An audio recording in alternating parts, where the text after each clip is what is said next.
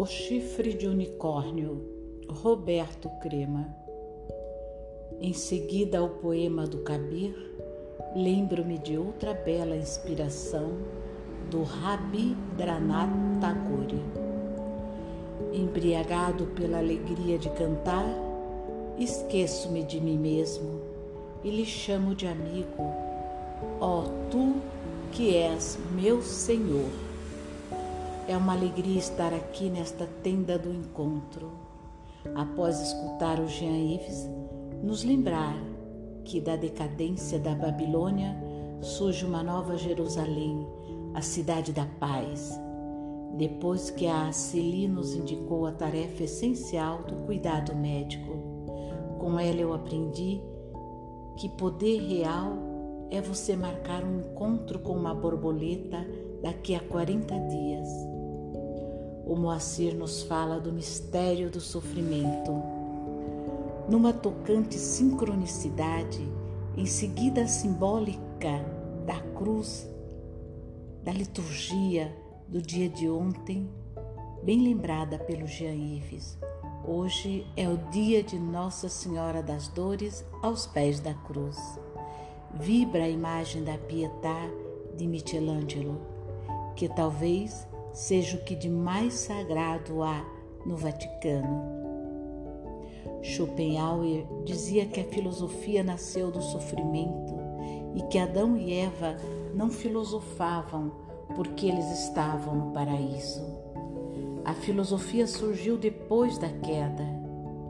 E o que é a queda se não o tombar no esquecimento? A luz que tomba no pé a luz que tomba no pó, para que, eis a boa notícia, o pó possa se elevar à luz. Não há evolução sem involução, e é por isso que eu amo este poema do Fernando Pessoa, que eu frequentemente evoco. A morte é a curva na estrada, morrer é só não ser visto a terra é feita de céu. A mentira não tem ninho. Ninguém jamais se perdeu. Tudo é verdade e caminho. Ninguém jamais se perdeu. Tudo é verdade e caminho. Lúcifer não se perdeu ao tombar, porque é só tombando que podemos nos levantar. Não há anamnese sem amnésia não há recordação sem esquecimento. E o que me parece conspiratório no Colégio Internacional dos Terapeutas é a ousadia de propor que a cura real é teoses, ou divinização na linguagem cristã. Na tradição oriental, a iluminação, ou seja, a recordação da luz maior que há em cada um de nós, que contém em si a luz e a sombra. O unicórnio, que é o logo do Colégio Internacional de Terapeuta Brasil, é um ícone que converge com o do cordeiro. O seu chifre na forma espiralada é não dual. É o chifre transdisciplinar que indica o três do terceiro incluído. Nenhum da unidade nem dois da dualidade, o três que os integra, o amante, o amado e o amor. Se vocês percorrerem o espaço no Nútere, que é a casa onde os terapeutas de Brasília se encontram desde 1992, há 20 anos, vocês vão encontrar o Jardim do Unicórnio. Há o Jardim de Epicuro e há também o Jardim do Unicórnio no caminho para o Nútere, uma surpresa os aguarda. Aproveito para agradecer a Maria Estela Pacheco, que realizou um mutirão para que o Jardim do Unicórnio, carinhosamente já cultivado, nos inspire neste encontro. O chifre do unicórnio, uma metáfora do corpo caloso que interliga os nossos dois hemisférios também simboliza a integração do princípio feminino com o masculino, da razão com o coração, da sensação com a intuição, da análise com a síntese. Há um antigo mito de uma confraria medieval consagrada ao unicórnio, no qual o chifre do unicórnio representa a anamnese da luz original. Há até uma profecia desta confraria. Quando a humanidade tiver se esquecido totalmente de si mesma, quando nós estivermos mergulhados nas trevas da não escuta, da não visão, do não cuidado, do desamor, então o unicórnio retornará. Mas o unicórnio só pode retornar com a presença do feminino sagrado, a Nossa Senhora, seja das dores, seja a nossa Madonna Negra, seja Nossa Senhora do Perpétuo Socorro que o Pierre chamava de pronto socorro, seja a grávida Nossa Senhora de Guadalupe, o que nos lembra que não haverá o resgate da consciência de inteireza e o retorno da luz pela lembrança, pela recordação, pela anamnese essencial, sem o resgate desse arquétipo que está no coração do Apocalipse, a sua boa nova mais maravilhosa a mulher vestida de sol, coroada de estrelas, que pisa a lua num processo de parto de uma criança amor. De fato, tudo é milagre. O sofrimento é esquecimento. Eis a importância da anamnese que o Colégio Internacional de Terapeuta propõe para que deixemos de sofrer, pois recordar-se de si mesmo é recordar-se da origem, da luz primordial, é retornar a essa fonte essencial. Talvez hoje à noite, em volta da fogueira de Tupã, nós dançaremos com o terapeuta e também pajé cacaverá, em três círculos. Numa leitura que eu gosto de fazer, do mais externo ao mais interno, estes círculos representam a nossa trindade existencial Soma, Psique e Nous, que dançam em volta do mistério da chama da essência. Há muitos anos que eu insisto que ninguém transforma ninguém, ninguém cura ninguém e ninguém se transforma sozinho, ninguém se cura sozinho. Nós nos transformamos e nos curamos no encontro. Mas o que é o encontro?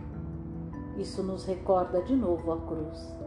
Em todas as tradições xamanísticas se fala de três mundos: o mundo de baixo, o mundo do meio e o mundo de cima. São os três círculos mencionados. O mais exterior é o mundo, é o mundo infra-humano, mineral, vegetal, animal. Um mundo vasto, belo é o mundo que nos habita, porque há em nós o mineral dos ossos e esqueleto, o vegetal do sistema vegetativo, o animal das pulsões e dos instintos. Nós precisamos facilitar a cura dessas dimensões. O mundo do meio é o mundo propriamente humano, da psique, o segundo círculo.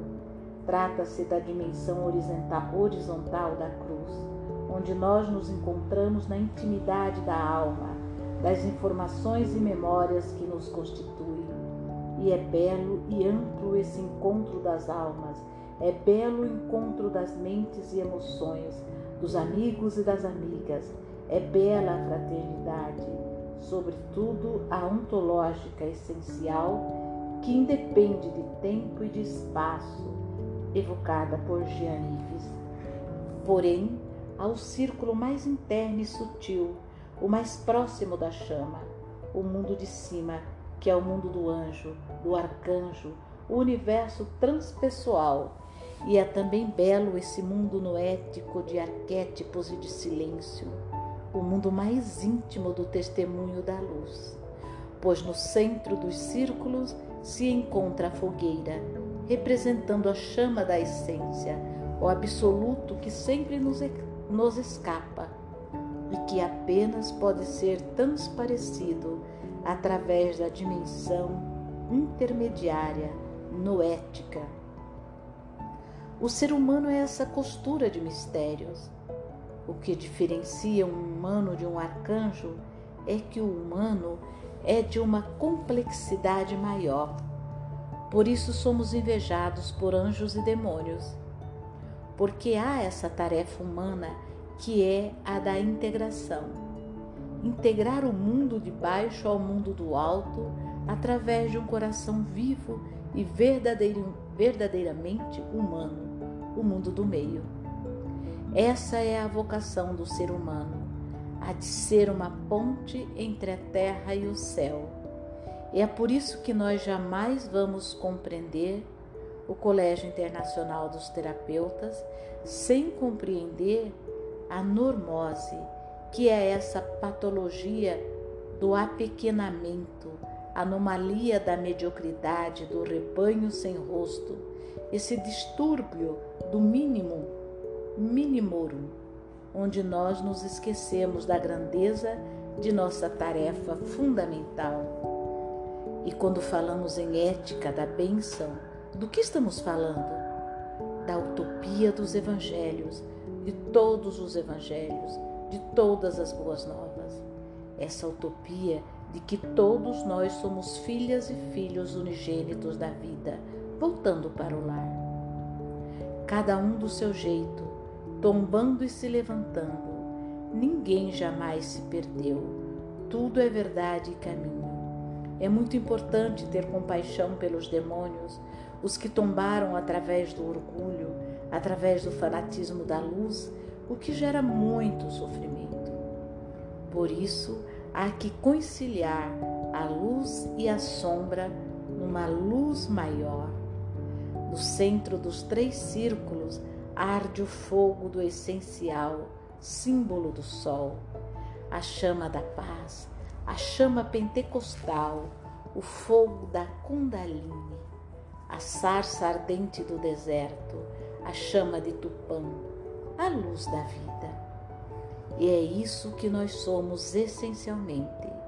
Os três círculos são existenciais, aquilo que passa. A chama é o que permanece, o que somos. Nós precisamos cuidar do infra-humano e do supra-humano no humano para lembrar da chama, que ao mesmo tempo ilumina e aquece, e que é o próprio mantra do terceiro Festival Mundial da Paz. Que a chama da paz ilumine, aqueça e habite o coração de toda a humanidade. O pássaro canta quando nós oramos. Um pássaro cantou. E essa é a boa notícia, que nós estamos nessa tenda do encontro e que é possível conspirar. Não é nada fácil, porém, nós estamos aqui para lembrar que nós não queremos o possível. O possível é a normose. Nós queremos o impossível, como dizia Platão. Sejamos razoáveis, peçamos o impossível. No Kali Yuga, na idade das trevas, onde nos encontramos, uma yuga de passagem, não esqueçamos, eis a boa notícia. Uma nova Jerusalém que surge de uma Babilônia decadente.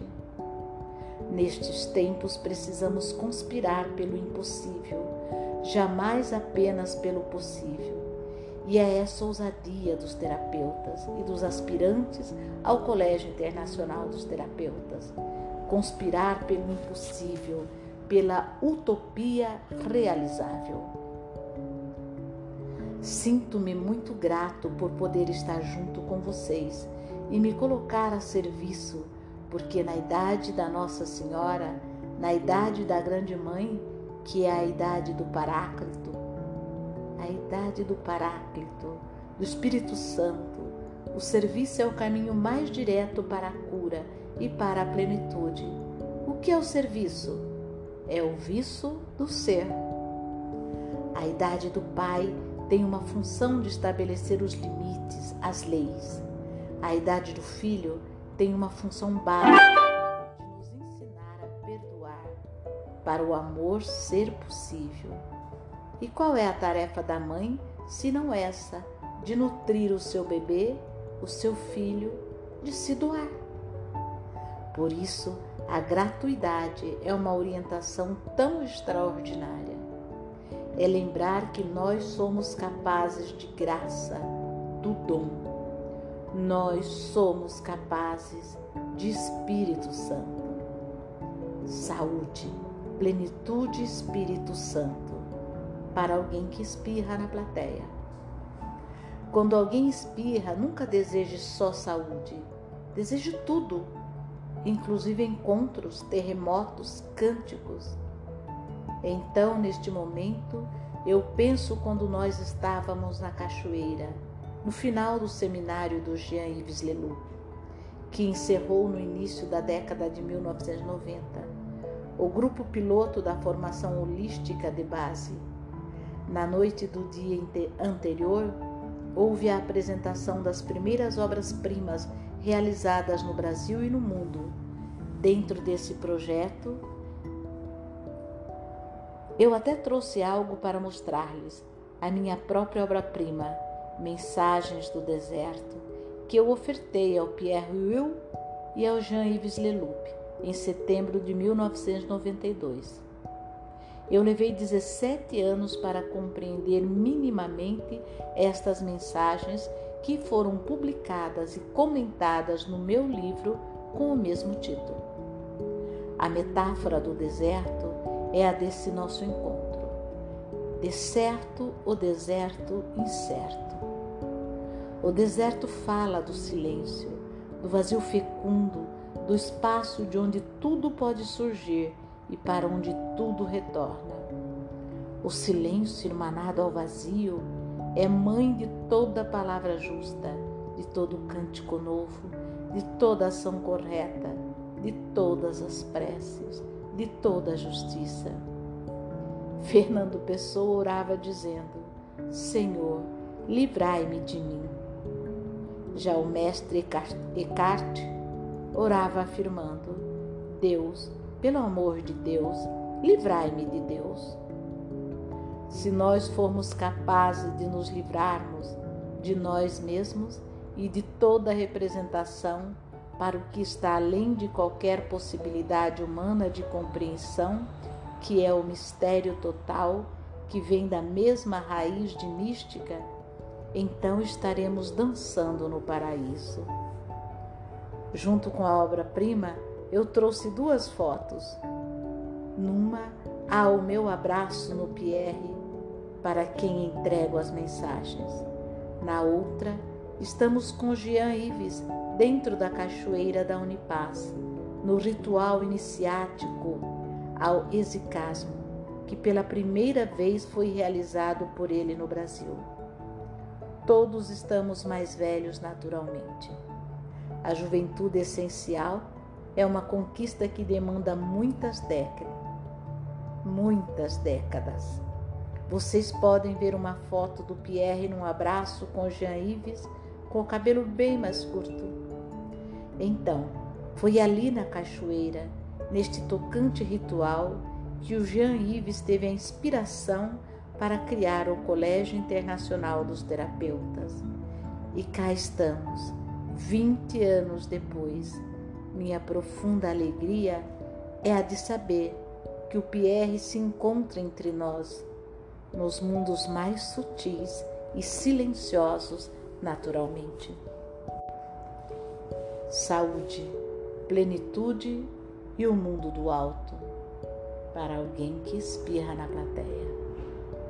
É onde ele se encontra, sorrindo para nós e nos abençoando e consolando também, porque o caminho é estreito e árduo, longa é a peregrinação e eu quero concluir, portanto, com um poema que o Pierre amava, também do Rabindranath Tagore, que eu lhe ofertei quando o seu corpo estava sendo velado na casa do silêncio.